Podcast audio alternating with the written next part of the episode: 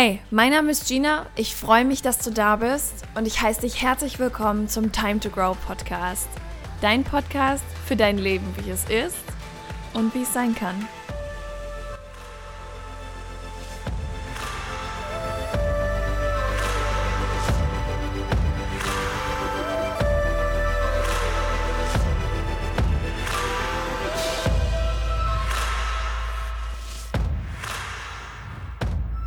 Hallo und herzlich willkommen zurück zu einer neuen Folge im Time to Grow Podcast. Eine neue Runde, eine neue Wahnsinnsfahrt. Ich freue mich, dass du wieder dabei bist.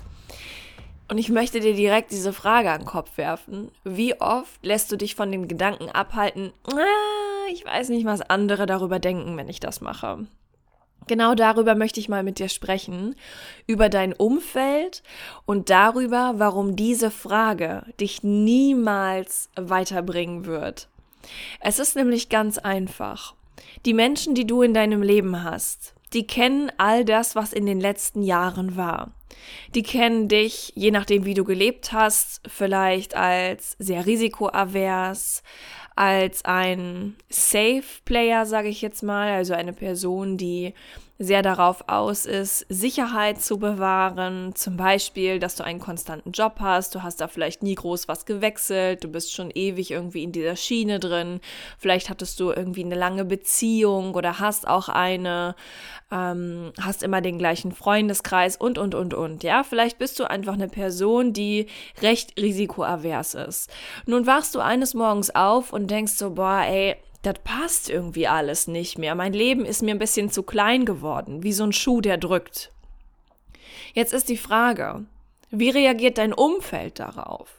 Weil die bewerten das, was du zum Beispiel machen möchtest, wenn du sagst, Leute, ich muss aus meiner Beziehung raus, ich muss aus meinem Job raus, ich muss aus diesem Leben raus, das ist, das passt nicht, das ist mir zu langweilig, ich fühle das alles nicht und ich habe schon richtig geile Ideen, ich will eine Weltreise machen, ich will Backpacking machen, irgendwie keine Ahnung, Geld reicht irgendwie gerade so für Flüge und einen Monat, aber ich kriege das schon hin, so mit Work and Travel. Ich habe mich ja schon ein bisschen eingelesen und, und, und. Wenn du jetzt in den letzten Jahren ein Mensch warst, bei dem die, die Leute in deinem Umfeld sagen würden, nee, das ist gar nichts für, für die oder den, würde der die nie machen, ist eher so, ja, schon auch gesetzter die Person und ich glaube, das passt gar nicht und nee, der Mensch geht einfach nicht so gern Risiko ein. Weißt du, was die machen? Die schütteln dich und fragen, ob du noch ganz bei Sinnen bist. Warum? Weil Menschen dich immer auf dem bewerten, was sie schon von dir kennen. Die Frage ist also nicht, was denkt dein Umfeld davon, was du das machst? Finden die, dass es zu dir passt oder nicht? Die Frage ist, was denkst du davon? Findest du, dass das zu dir passt? Hast du Bock, das zu machen? Das sind viel bessere Fragen, die du dir in dem Moment stellen kannst. Du kannst dir das mit dem Umfeld vorstellen wie mit einem Kind oder einem Hund. Dein Umfeld ist erzogen. Du hast dein Umfeld dahin erzogen, dass sie dieses Bild von dir haben. Das machst du natürlich nicht bewusst bestenfalls, sondern das passiert einfach. Und wenn du in den letzten Jahren keine großen und ja, ich sag jetzt mal, unvorhersehbaren, in Anführungszeichen, Entscheidungen getroffen hast und du fängst jetzt an, plötzlich richtig Bambule in deinem Leben zu machen und eine Sache nach der anderen umzuentscheiden, dann glauben die wahrscheinlich, dass du verrückt bist. Die werden denken, Alter, was ist mit der? Die hat sie nicht alle. Und es ist so witzig. Weißt du, das ist so unfassbar lustig, weil wir uns so oft von unserem Umfeld abhalten lassen. Ich kenne das noch von mir von früher. Also mittlerweile ist das eine Frage, die gibt es in meinem Fragenrepertoire nicht mehr. Ich würde mich nicht mehr fragen, hey, was denken andere davon? Das, ich glaube, das habe ich mir einfach gekonnt abgewöhnt oder meinen Fokus einfach auf andere Dinge gelegt. Ich treffe meine Entscheidungen nicht danach, was andere Menschen von mir halten. Überhaupt nicht, weil mir das egal ist. Also es ist mir natürlich, und das ist jetzt eine, ganz wichtig zu verstehen, es ist mir natürlich nicht grundlegend egal, was andere Menschen von mir halten. Das passt auch nicht zur menschlichen Natur. Ja, das wäre total atypisch für einen Menschen. Warum? Weil wir Menschen Herdentiere sind, um das jetzt mal zu sagen.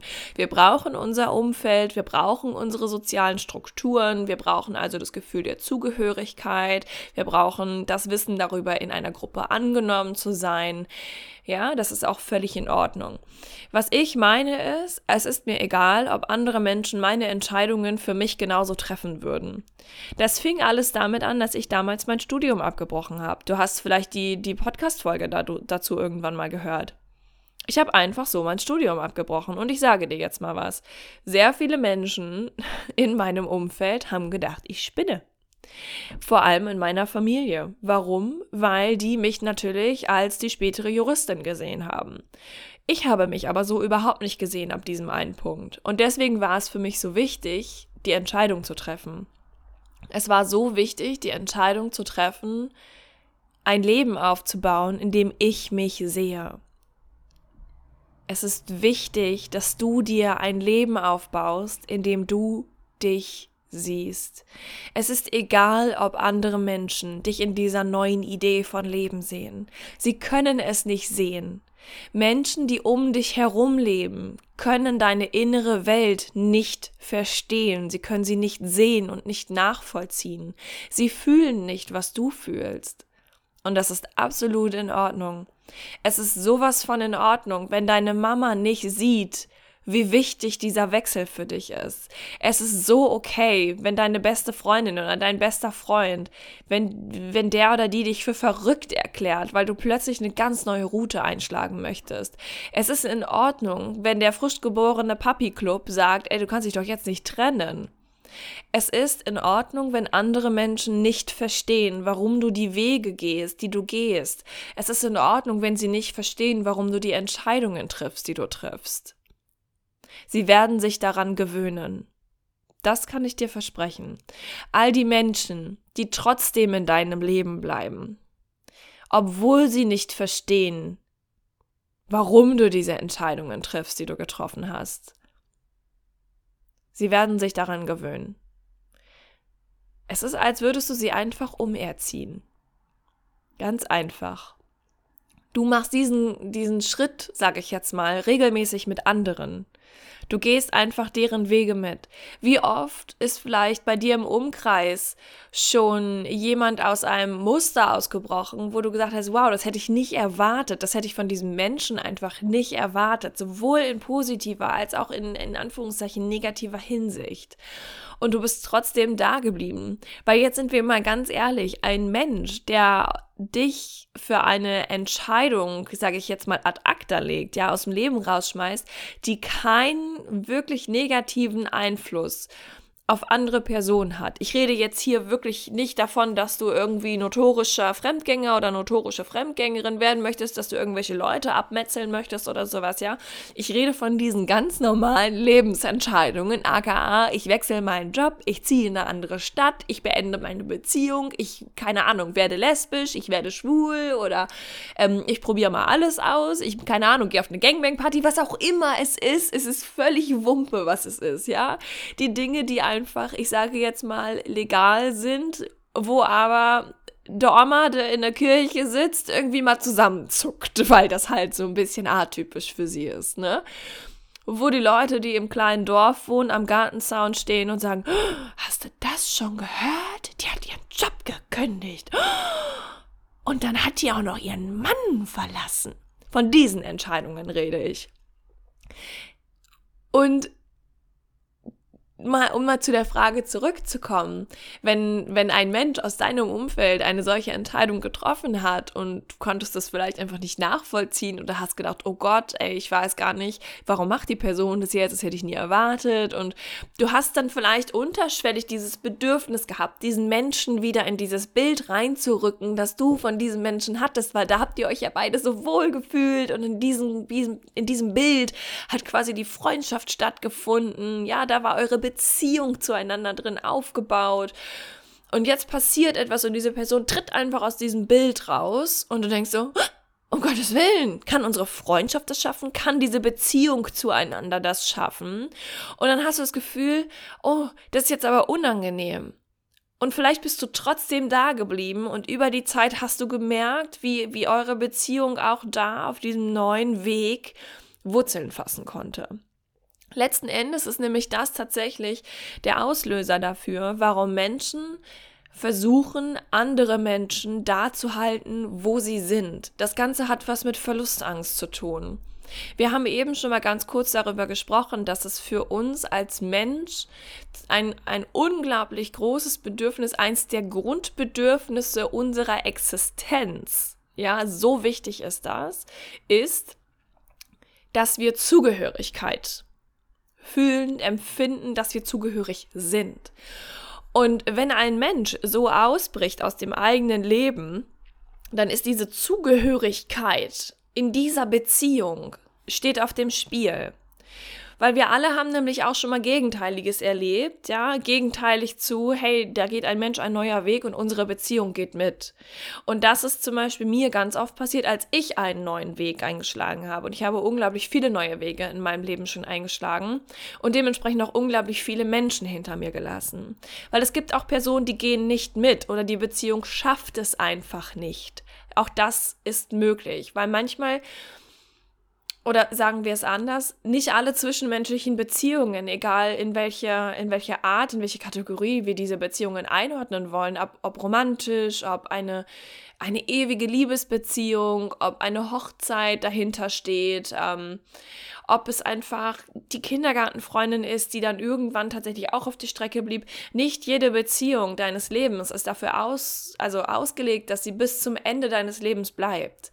Manche Menschen sind einfach nur Weggefährten für diesen einen Weg, den du gerade gehst, für diesen einen Weg, den du eingeschlagen hast, für dieses Stück auf dem sie dich begleiten können, weil sie dich vielleicht etwas lehren, weil sie wichtige Erfahrungen in sich tragen, die du brauchst, um weiterzugehen, weil da etwas ist, was ihr einander gebt in diesem Moment.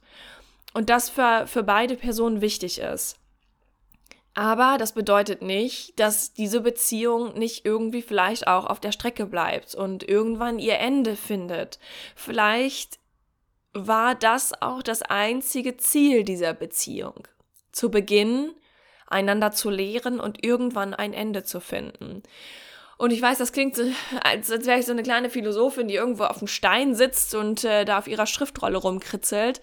Ähm, das mag sein, aber ich finde das einen unglaublich schönen Gedanken. Ich finde das einen unglaublich schönen Gedanken zu wissen, dass eine Beziehung nicht versagt hat, eine Freundschaft nicht versagt hat, eine Liebesbeziehung nicht versagt hat, eine Bekanntschaft nicht versagt hat, egal was es auch immer für eine zwischenmenschliche Beziehung war, sie hat nicht versagt, nur weil sie ein Ende gefunden hat. Und genau so ist es auch mit allen anderen Dingen im Leben, um mal den Bogen wieder zurückzuschlagen. Wenn du einen anderen Weg gehst, dann schließt du ein anderes Kapitel ab. Und nur weil du etwas beendest von dir aus, heißt das nicht, dass du in diesem Bereich versagt hast. Überhaupt nicht. Wir dürfen uns davon lösen, zu glauben, in Dingen versagt zu haben, nur weil wir sie beenden. Oder, und jetzt nehmen wir mal das ganz schmutzige Wort in den Mund, abbrechen. Auch ein Abbruch ist ein Ende. Und das bedeutet doch eigentlich auch nur, dass du ganz klar gesagt hast, und hier trennen sich unser beider Wege. Und das ist völlig in Ordnung. Das ist sowohl beruflich in Ordnung, das ist sowohl vom Wohnort her in Ordnung, das ist in Ordnung in allem, das du tust, solange es legal ist. du darfst die Dinge beenden. Und wenn dieses Ende von einem Kapitel bedeutet, dass auch damit Menschen aus deinem Umfeld gehen, weil es vielleicht das Kapitel war, das euch zusammengehalten hat, dann hast du immer noch nicht versagt. Das ist dann das, was wir Leben nennen. Leben ist, ist im Wandel, Leben ist auf und ab. Und es ist in Ordnung, dass die Dinge ihr Ende finden. Und ja, da gehört manchmal auch ein bisschen Herzschmerz mit dazu. Sind wir mal ganz ehrlich. Wie oft habe ich schon Herzschmerz gehabt, weil eine Freundschaft zu Ende ging und ich mir so sehr gewünscht habe, dass diese Freundschaft weitergeht. Meine Güte, ich kann es kaum zählen. Einfach weil das so unfassbar tolle Menschen waren. Aber vielleicht, vielleicht war das Ende einfach fix. Vielleicht haben wir diese Beziehung aufgebaut und es gab ein Ablaufdatum, von dem wir nicht wussten. Vielleicht war es genau das gleiche mit meinem Studium. Ich habe in diesen Jahren, in denen ich Jura studiert habe, unfassbar viel gelernt. Ich bin so dankbar dafür. Wirklich so dankbar. Ich war das erste Mal in einer Führungsposition, hab's voll verkackt. Volle Möhre. Ich war einfach nicht bereit, habe aber sehr, sehr, sehr viel in der Retroperspektive daraus lernen dürfen. Dinge, die ich heute durchaus besser mache. Dinge, von denen ich weiß, hätte ich es damals nicht so verkackt, Wer weiß, ob ich das auf diese Art so intensiv vielleicht als Lektion gelernt hätte, um es dann heute wirklich hundertmal besser zu machen. Ich habe vor Menschen sprechen gelernt, wobei ich auch in der Schule tatsächlich schon vor Menschen gesprochen habe. Referate als Beispiel fielen mir nie schwer. Ich, ich habe hab nie verstanden, wie andere Menschen da so Probleme mit haben konnten. Ich habe mich da hingestellt, habe da, da geredet, das war vielleicht nicht am besten vorbereitet, aber ich hatte definitiv kein Problem damit, da vorne zu stehen. Mich hat nur der Arbeitsaufwand genervt.